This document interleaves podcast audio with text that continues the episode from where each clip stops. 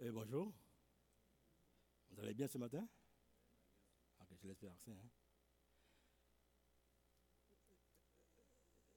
Le titre du, du message hein, ce matin, euh, c'est euh, le prix de l'obéissance à Dieu.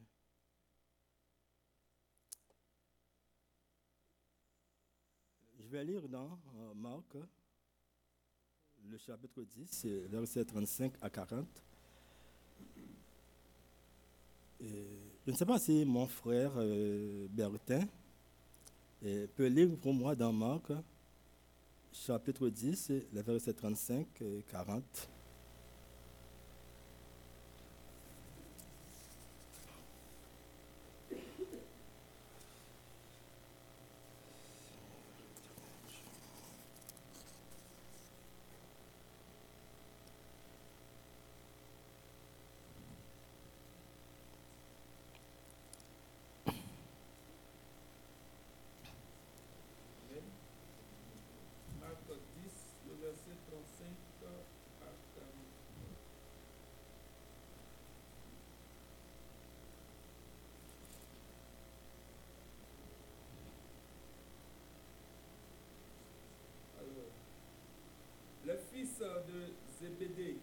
Jacques et Jean s'approchèrent de Jésus et lui dirent, Maître, nous voudrions que tu fisses pour nous ce que nous te demanderons.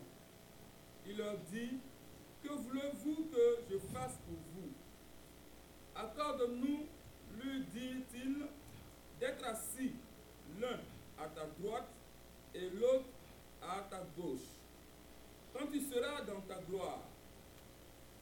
Jésus leur répondit, vous ne savez pas ce que vous demandez. Pouvez-vous boire la coupe que je bois, que je dois boire, ou être baptisé du baptême dont je dois être baptisé? Nous le pouvons, dit-il. Et Jésus leur répondit, il est vrai que vous boirez la coupe que je dois boire et que vous serez baptisés du baptême dont je dois être baptisé. Mais pour ce qui est d'être assis à ma droite ou à ma gauche, cela ne dépend pas de moi et ne sera donné qu'à ceux à qui cela est réservé. Amen. Amen.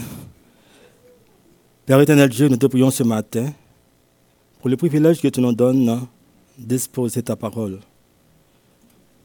Chose que j'ai jamais imaginée il y a quatre ans de cela. Mais Père, tu fais ce que tu veux, quand tu veux et comme tu veux. Nous voulons te dire merci, euh, Père éternel, pour euh, ce privilège. Père, on te demande dans le nom de Jésus de nous accorder la grâce d'exposer ta parole. De me laisser conduire par ton Saint-Esprit, afin que tout ce qui va sortir de ma bouche va être émané de toi. Et ta parole dit, tout ce qui est lié sur terre est lié dans le ciel. Je te demande de lier en ce moment tous les esprits dont l'objectif serait d'envoûter ton serviteur, afin que ta parole puisse être délivrée comme ça doit être délivré, afin que les cœurs puissent être touchés et transformés. Au nom de Jésus, ton Fils. Amen.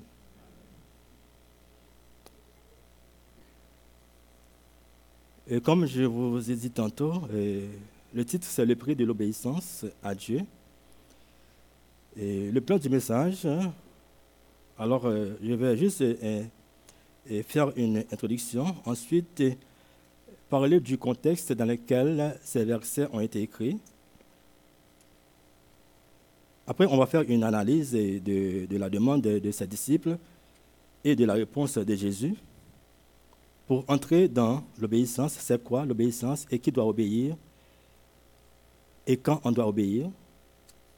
Ensuite, on va parler un petit peu de, des conséquences de la désobéissance et, de l'obéissance. Et pour finir, euh, on, va faire une petite conclusion. Vous êtes tous des parents, euh, n'est-ce pas vrai? Bon, alors euh, la plupart d'entre vous sont des parents. Et l'on sait que les parents aiment à ce que leurs enfants euh, fassent ce qu'ils leur demandent, à ce que leurs enfants se soumettent à leur volonté. Tout cela, c'est parce qu'ils nous aiment. Ils veulent notre bien. Ils veulent notre réussite. Si nous, les hommes, nous aimons les enfants, nous voulons du bien pour eux, à plus forte raison notre Père euh, céleste, qui nous a créés à sa ressemblance, veut aussi notre bonheur. Mais il nous laisse le libre arbitre de choisir. Et comment euh, ça va se passer, c'est ce que l'on va voir par la suite. Maintenant, essayons de voir le contexte. Comme je dis tantôt, euh, ces versets-là ont été écrits. Jésus est quasiment à la fin de son ministère. Il est à la fin de, de sa mission. Il se rendait à Jérusalem avec ses disciples. Et au cours de route, il prit quelques-uns à part pour leur annoncer ce qui va se passer à Jérusalem, tout ce qu'il va subir à la croix. Il faut dire en passant que dans l'évangile de Marc, c'est la troisième fois que Jésus a fait cette annonce. Il l'a déjà fait au chapitre 8 lorsqu'il a, dit euh, à ses disciples qu'il va être euh, mort, il va, euh, il va subir des, souffrances. Mais Pierre n'avait pas compris, il a réagi et voulait même réprimander Jésus. Qu'est-ce que Jésus lui a dit Arrière de moi, Satan. Vos pensées ne sont pas des pensées divines. Vous avez des pensées humaines. Plus loin dans le chapitre 9, Jésus encore a fait cette annonce. Les disciples encore n'ont pas compris. Ils voulaient demander, ils voulaient savoir qui est le plus grand. Et Jésus eut à dire, qui veut être le plus grand doit être l'esclave de tous. Maintenant, au chapitre 10, c'est le tour de Jacques et de Jean qui voulaient occuper des places d'honneur. Ce que l'on a pu remarquer, à chaque fois Jésus fait cette annonce, c'est l'incompréhension totale. En plus, ce ne sont pas n'importe qui, ce sont des disciples de, premier ordre. C'est eux qui sont toujours à côté de Jésus. Tout, partout où Jésus va, ils étaient toujours avec lui. Mais ils voyaient comme les autres la montée à Jérusalem comme le début du règne messianique. Ils pensaient que Jésus était le, le nouveau roi qui va régner le successeur de David. Alors, chacun veut euh, s'assurer d'occuper une place dans ce nouveau royaume. Mais si l'on fait une analyse globale de cette demande, l'on pourrait penser peut-être que ces messieurs-là ont fait référence à ce que le prophète Zacharie avait dit lorsqu'il a annoncé Exulte de toutes tes forces, fille de Sion. Pousse des cris de joie, fille de Jérusalem. Voici ton roi qui vient vers toi. Il est juste et victorieux. Il fera disparaître femmes les chars de guerre et de Jérusalem les chevaux de combat. Il brisera l'arc de guerre et il proclama la paix aux nations. Sa domination s'étendra d'une mer à l'autre et de l'Euphrate à l'autre bout du pays. Ainsi, l'on peut affirmer que cette demande n'a rien à voir avec un royaume divin, mais c'était la pure logique politique. Alors, ce qui est malheureux dans ça, c'est de voir ses disciples, après trois ans de ministère avec Jésus, n'avaient pas compris la mission de Jésus, le but de Jésus, celui qui, était de venir sur terre et de libérer l'humanité de ses péchés. Mais eux, ils n'ont pas compris ça. Ils n'étaient pas sur la même longueur d'onde qu'est Jésus. Maintenant, si on fait une analyse plus ou moins détaillée de cette demande, on va prendre verset par verset. Tout d'abord, le verset 35 dit Les fils de Zébédée, Jacques et Jean, s'approchèrent de Jésus et lui dirent Maître, nous voudrions que tu fasses pour nous ce que nous te demanderons. Alors, dans ce verset, ses disciples demandent à Jésus d'exaucer quelque chose avant de faire savoir ce qu'ils veulent de lui.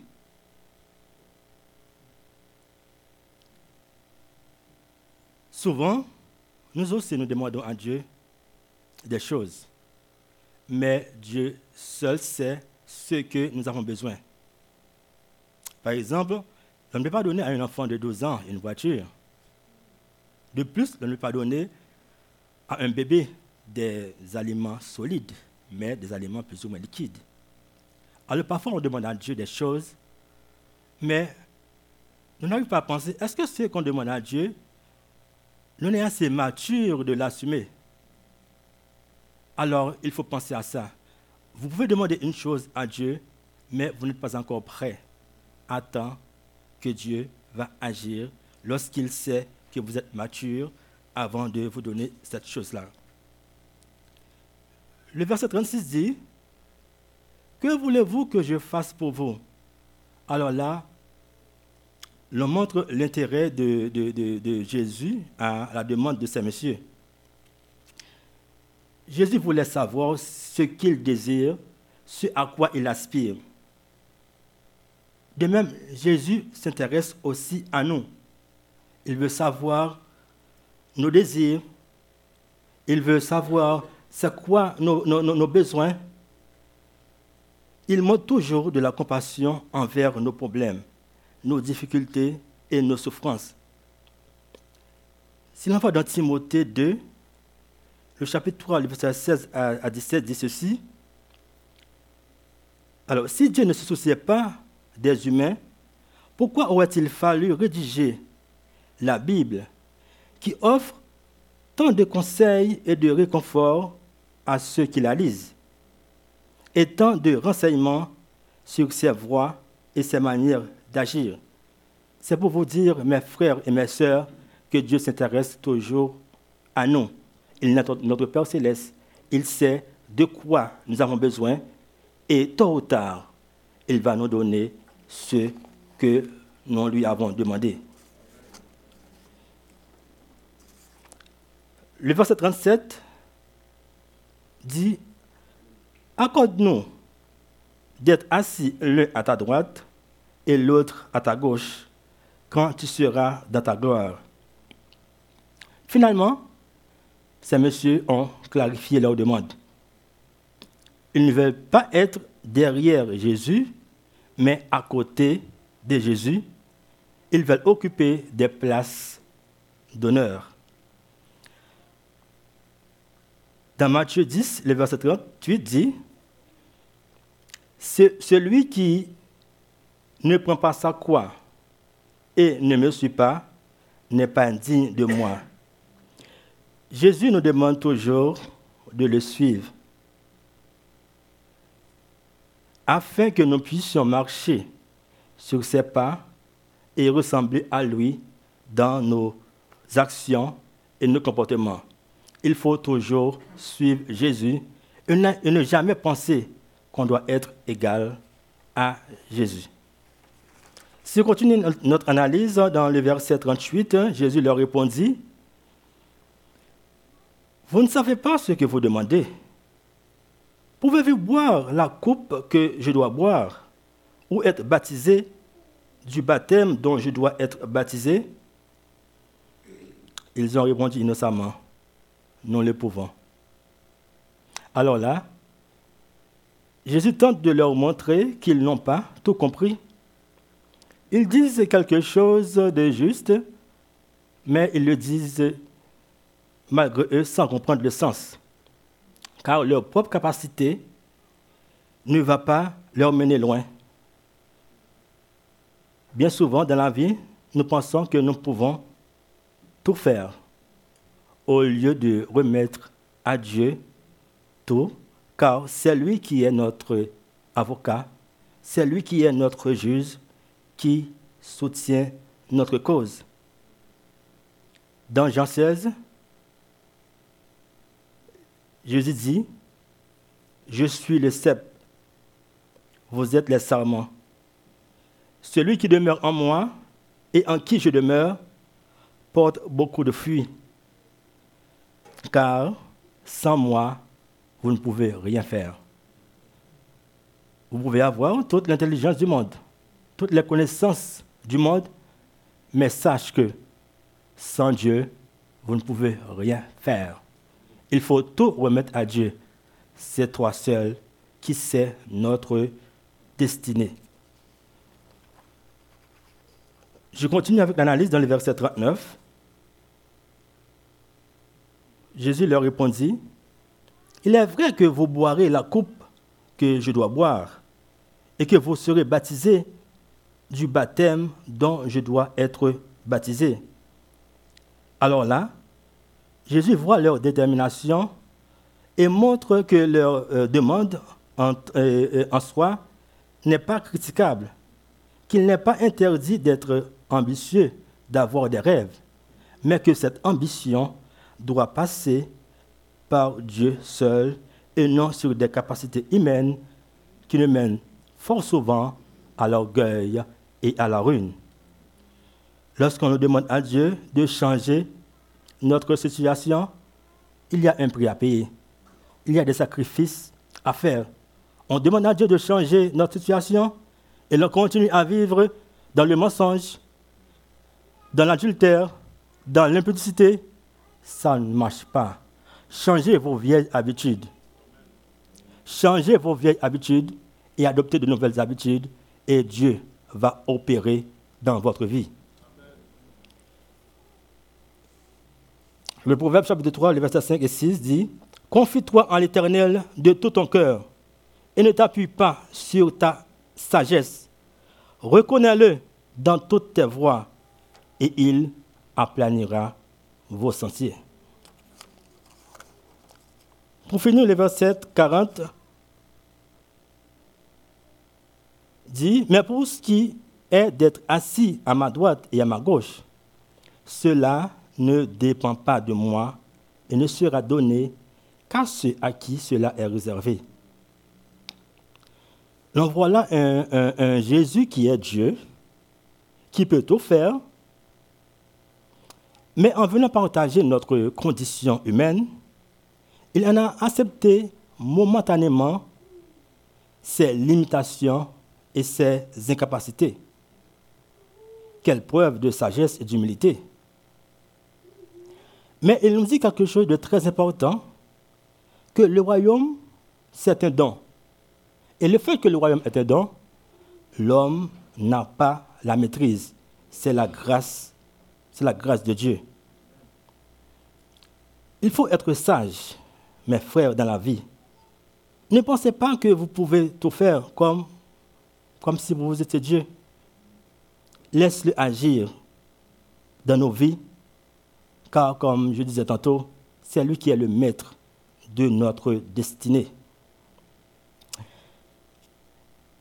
Mais essayons de retourner un petit peu à la fin de, ces versets-là, lorsque Jésus a dit, le royaume sera donné qu'à ceux à qui cela est réservé. Qu'est-ce que cela veut dire? Matthieu 7, verset 21 va nous répondre.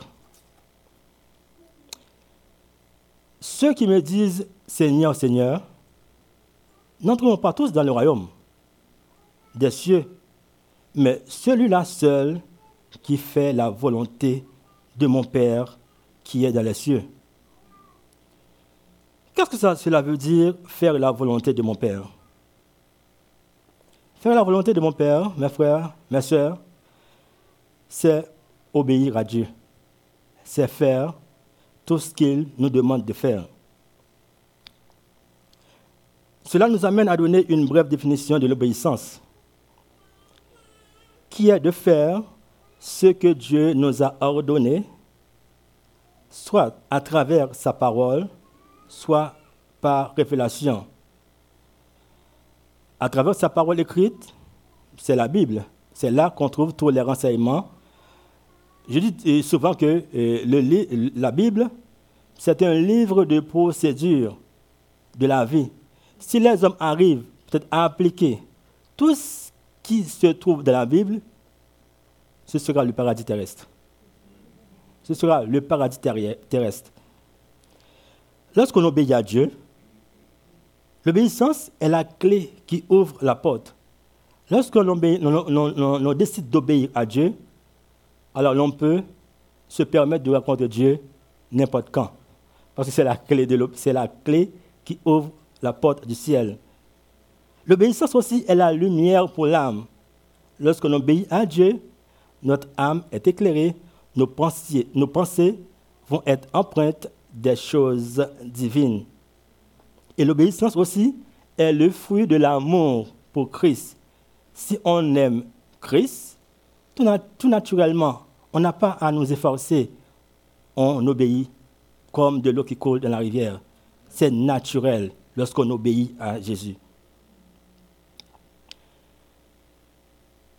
Maintenant, qui doit obéir à Dieu? Parce que Dieu ne, demande pas à n'importe qui de, de lui obéir. Mais Dieu demande à ses enfants de lui obéir. Il faut faire euh, une différence entre créature de Dieu et être enfant de Dieu. Nous sommes tous des créatures de Dieu, comme toutes les autres créatures, parce qu'on sait que Dieu a créé plein de choses. Il a créé la terre, le ciel, l'univers, les étoiles, les sources d'eau. Et au sixième jour, il a créé l'homme, et de l'homme, il a créé la femme. Mais être enfant de Dieu, Jean 1, le verset 12 nous répond, mais à tous ceux qui l'ont reçu et qui croient en son nom, elle a donné le pouvoir de devenir enfant de Dieu. Alors Dieu demande à ses enfants de lui obéir. N'êtes-vous pas tous des enfants de Dieu? Alors, il vous demande ce matin de lui obéir. Mais quand doit-on doit obéir à Dieu? Il faut obéir à Dieu, mes frères, mes soeurs, de bon matin, à l'instant, maintenant. Et je dois vous dire, il faut établir un lieu de rencontre avec Dieu. Il faut établir un lieu de rencontre avec votre amoureux. Parce que tous les amoureux ont un lieu de rencontre. Il y en a qui se rencontrent soit dans une salle de cinéma, soit dans, dans un parc, au bord d'un lac. Mais vous, quel est votre lieu de rencontre avec votre amoureux? Ça peut être dans votre chambre, dans le salon ou quelque part dans, dans votre maison, mais un, un, coin qui est réservé afin que tu puisses parler avec votre amoureux. Permettez-moi de vous dire, si c'est à l'église que vous rencontrez votre amoureux chaque dimanche, alors vous êtes des religieux. Parce que les religieux rencontrent Dieu uniquement à l'église. Mais les hommes spirituels, les femmes spirituelles ont déjà rencontré Dieu avant même de devenir à l'église. Alors, établissez un lieu de rencontre, mes frères, avec votre amoureux. Je vais prendre un exemple hein, d'un grand homme de Dieu qui a toujours fait preuve d'obéissance envers lui. C'est Abraham. Dieu lui a demandé de lui donner son fils en sacrifice. Sans hésiter, il a obéi. Dieu lui a demandé d'envoyer Ismaël et Agar. Sans hésiter, il a obéi. Alors nous allons s'attarder un peu sur le deuxième exemple d'obéissance. Dans Genèse 21, le verset 14. Abraham se leva de bon matin, il prit du pain et une autre d'eau qu'il donna à Agar et place sur son épaule. Il lui remit aussi l'enfant et la renvoya. Elle s'en alla et s'égara dans le désert de Beersheba.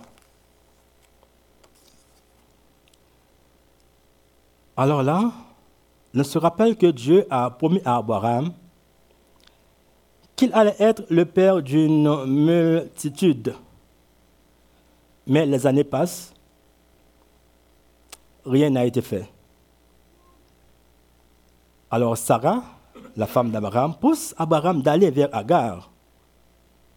Et ils ont eu un enfant, Ismaël, qui n'était pas l'enfant de la promesse. Alors Dieu vient corriger cela. Il passe par, Sarah et demande à Abraham de chasser Ismaël. Ismaël est le symbole de quelque chose que tu as parce que tu étais impatient. Ismaël est, le symbole d'une relation que tu as parce que tu étais forcé dans la chair. Ismaël est aussi le symbole de quelque chose que tu traînes dans ta vie. Mais ce n'était pas la volonté de Dieu. Et Dieu t'a toujours dit, doter cette chose de ta vie. Certains attendent au moment opportun d'enlever Ismaël de leur vie, alors que c'est maintenant. Ismaël peut être un fiancé avec lequel tu es, mais ce n'est pas le plan parfait de Dieu Ismaël peut être une affaire dans laquelle tu es, mais ce n'est pas le plan parfait de Dieu. Ismaël peut être une maison dans laquelle tu habites, mais ce n'est pas la volonté parfaite de Dieu. Ismaël est certes un enfant, mais ce n'est pas la promesse. Tu sais, lorsque vous tardez à enlever Ismaël de ta vie, ce n'est pas, pas, pas Satan qui va vous combattre. C'est Dieu lui-même. Il s'opposera toujours à vous jusqu'à ce que vous compreniez que vous n'êtes pas plus sage que lui. Parfois même, vous posez des conditions à Dieu pour enlever Ismaël de leur vie. Donne-moi le bon fiancé avant que je laisse celui que j'ai actuellement. Donne-moi le bon travail. Après, je laisse l'ancien travail. Non, ça ne marche pas comme ça. Il faut laisser Ismaël et Dieu va vous donner ce qu'il a réservé pour vous. Aujourd'hui encore, Ismaël est un problème pour Abraham. Ismaël est un problème pour l'humanité toutes ces gens-là qui bombardent le monde, qui font des guerres, toutes les terroristes qui font peur à l'humanité, ce sont les descendants d'Ismaël. Plutôt vous obéirez à Dieu, plutôt Dieu vous guérira. Abraham aimait Ismaël, c'est son fils. Mais lorsque l'Esprit de Dieu a passé par Agar pour lui demander d'envoyer Lorsque l'Esprit de Dieu a passé par Sarah pour lui demander d'envoyer Agar et Ismaël, très tôt, il a obéi. Pourquoi? Parce qu'il sait, s'il attend deux, trois semaines, il va changer d'avis. C'est pourquoi, mes frères, quand Dieu vous parle, ne donne pas deux jours, trois jours. Si vous attendez deux, trois jours après, vous allez voir que vous n'allez pas réaliser ce que Dieu vous a demandé de faire. Il faut agir à l'instant même que Dieu vous parle. Alors, Abraham aimait Ismaël, mais il est obligé d'obéir à Dieu. Alors, vous, si c'est le fiancé qui est qui, vous est cher, que tu ne veux pas laisser. Mais pleure, laisse-le dans le désert. Si c'est l'emploi que tu es attaché avec, tu ne veux pas laisser. Pleure, mais laisse-le dans le, désert. Car Jésus ne vient pas par Ismaël, Jésus vient par Isaac.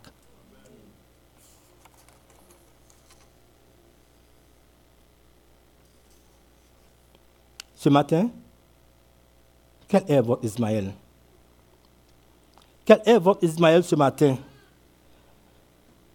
Ça peut être une situation qui, qui vous est chère. Ça peut être une fiancée ou une fiancée que tu as, mais tu es serviteur de Dieu, servante de Dieu, alors que lui ou elle est un païen. Ça ne va pas marcher. C'est peut-être un ami qui connaît tous vos secrets. Alors Dieu vous parle ce matin et vous demande d'ôter cet Ismaël de votre vie afin qu'il puisse vous donner Isaac, ce qu'il a promis pour vous.